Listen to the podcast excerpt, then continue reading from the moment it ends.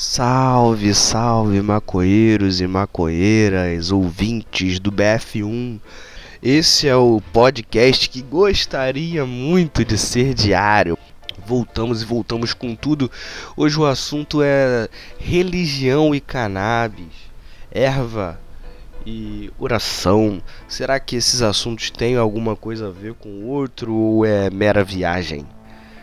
Hoje vamos falar sobre as igrejas canábicas dos Estados Unidos. Seria um sacramento ou um sacrilégio? É, as informações são baseadas num texto publicado pela Carta Maior, que acabou saindo lá no Rempadão. Se você der uma pesquisada lá na nossa página principal, é certo que você vai achar.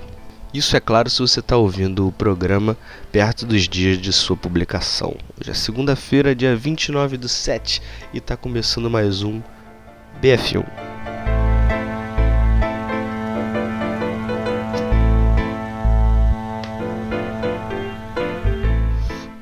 O que houve lá nos Estados Unidos é que a legalização da maconha medicinal e recreativa que aconteceu na maior parte dos estados do país já proporciona o nascimento de algumas igrejas canábicas, se é que podemos chamar assim.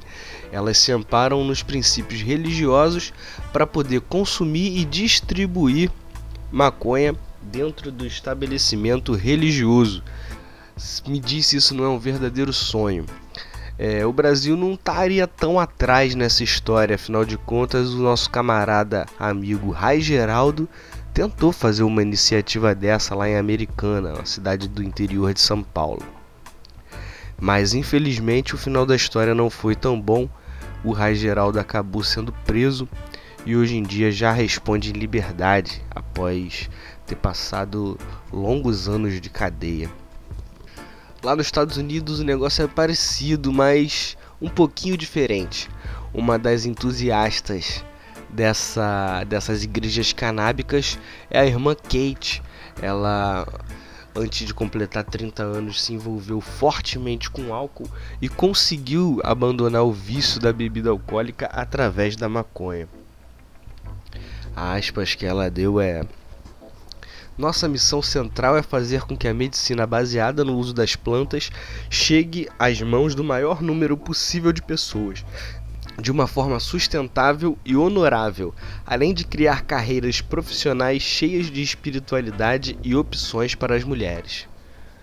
O que dá para perceber é que a igreja, apesar de ser uma instituição religiosa, ela age mesmo também é, na política social local, né? Afinal de contas, tenta reparar os danos do machismo e do patriarcado, fazendo com que as mulheres tenham cada vez mais espaço nessa indústria e também fazendo com que o remédio, por tantos anos segregado socialmente, tenha seu espaço visto, tal como a ciência o concede aprovação, visto então como um remédio como uma substância medicinal, a cannabis.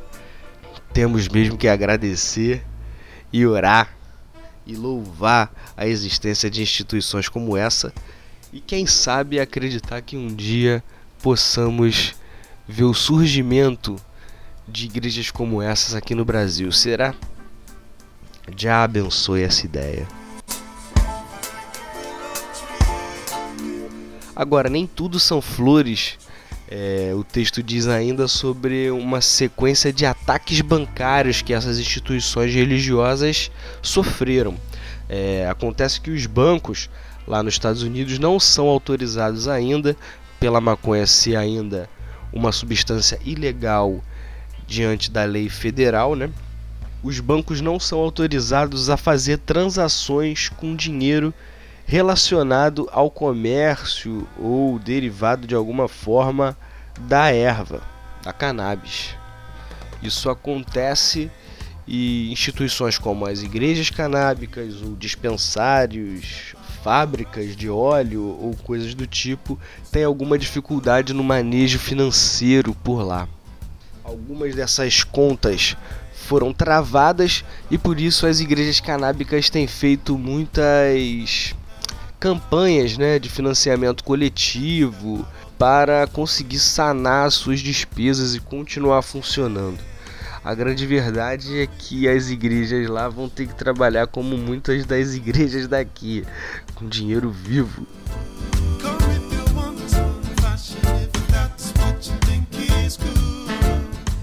Olha, e para dar uma contextualizada nessa história, vale a pena a gente relembrar uma outra notícia que foi postada logo em cima a essa das igrejas canábicas dos Estados Unidos.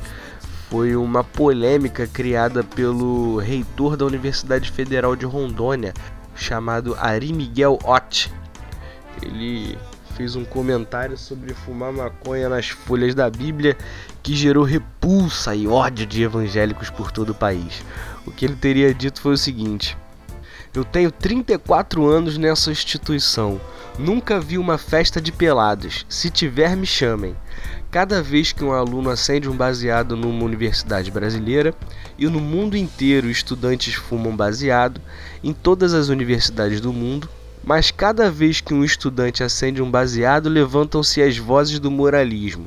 Olha aí, fumadores de maconha, quanta bobagem, meu Deus. Eu tive um colega no curso de medicina há 40 anos. Ele fumou a Bíblia da mãe, gente. Naquele tempo não se vendia seda, não tinha seda para vender, e o papel da Bíblia era considerado excelente para enrolar um baseado. Pois esse miserável fumou do Gênesis a Apocalipse e formou-se em médico, disse o reitor.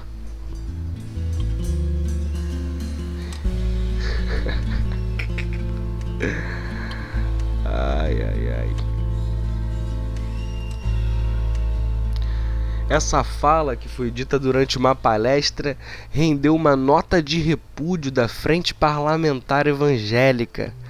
E na nota, o presidente da Frente Parlamentar diz que repudia veementemente as palavras do reitor e que a universidade deve prezar pelo comportamento ético e moral e não impor pensamentos minoritários. Mas ele não impôs nenhum pensamento minoritário, não. Ele só contou um fato que aconteceu com um camarada há quatro décadas atrás.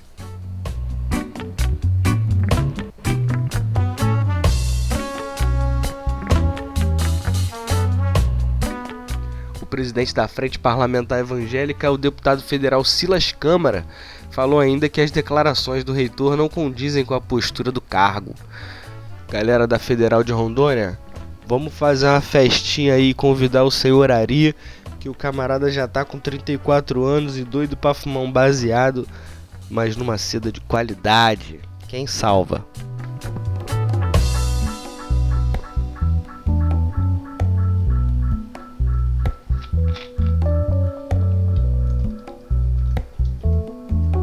Para fechar esse programete de hoje, eu queria evangelizar vocês a uma religião nova, um pensamento religioso novo. Na verdade, um pensamento filosófico. Mas deixa eu acender o baseado primeiro.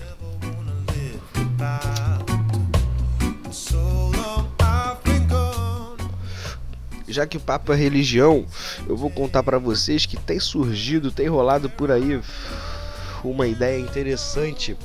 Eu não sei se vocês já ouviram falar de interpretar todas as religiões, seja ela qual for, pelo viés artístico.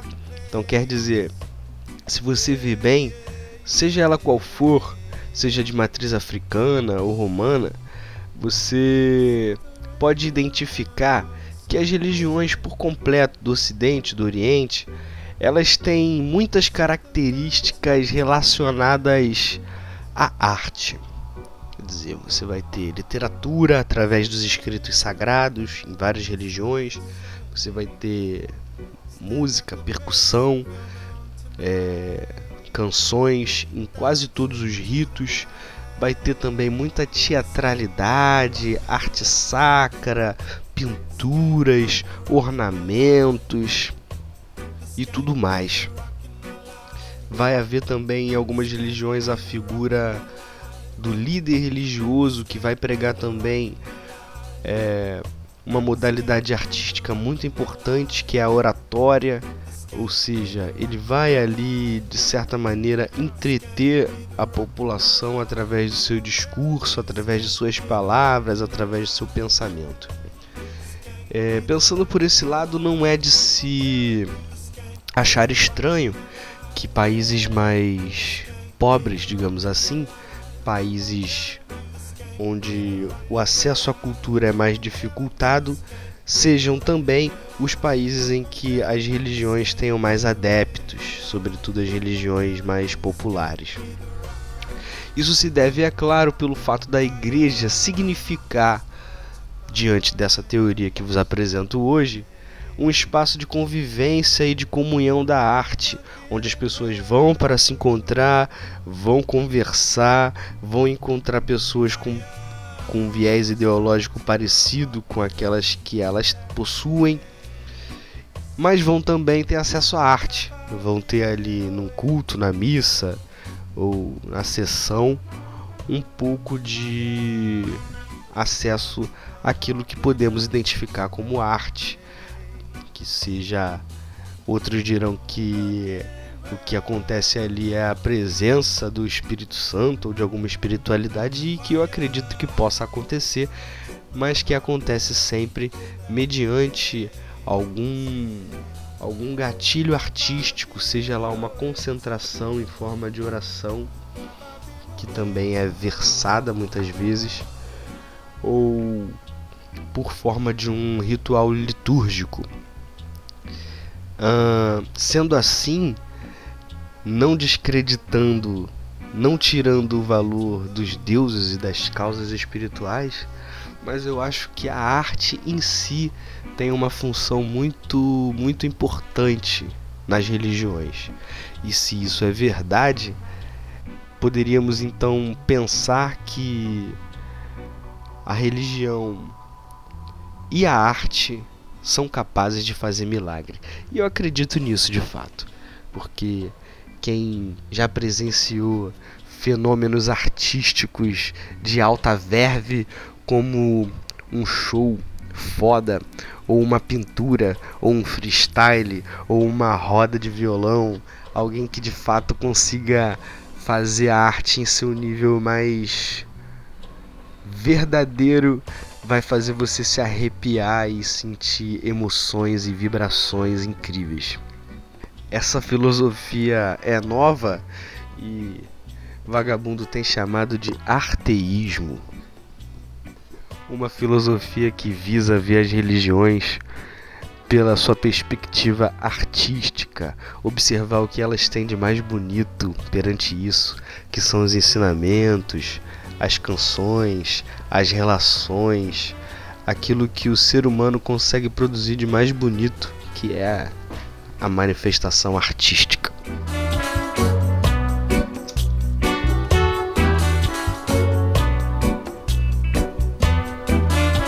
O arteísmo acredita, portanto, que não há forma mais bonita e mais divina de se existir sobre a Terra senão produzindo arte, senão você enfrentando o papel em branco para escrever o seu poema ou enfrentando a tela em branco para pintar o seu para fazer a sua pintura ou castigando suas mãos para obter do instrumento um bom som em harmonia com o todo ou com a sua ideia.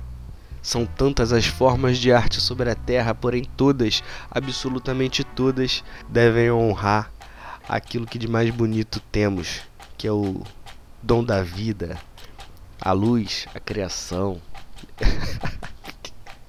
Façamos o arteísmo e quem sabe um dia não possamos também ter uma igreja para consumir e compartilhar a ganja. Seria muita arte, não seria não? Comenta aí o que você achou sobre essa viagem. Muito obrigado por ter feito mais uma vez essa fumaça comigo. E eu não sei não, mas é capaz de essa semana ter mais Bora Fumar Um. Valeu, rapaz!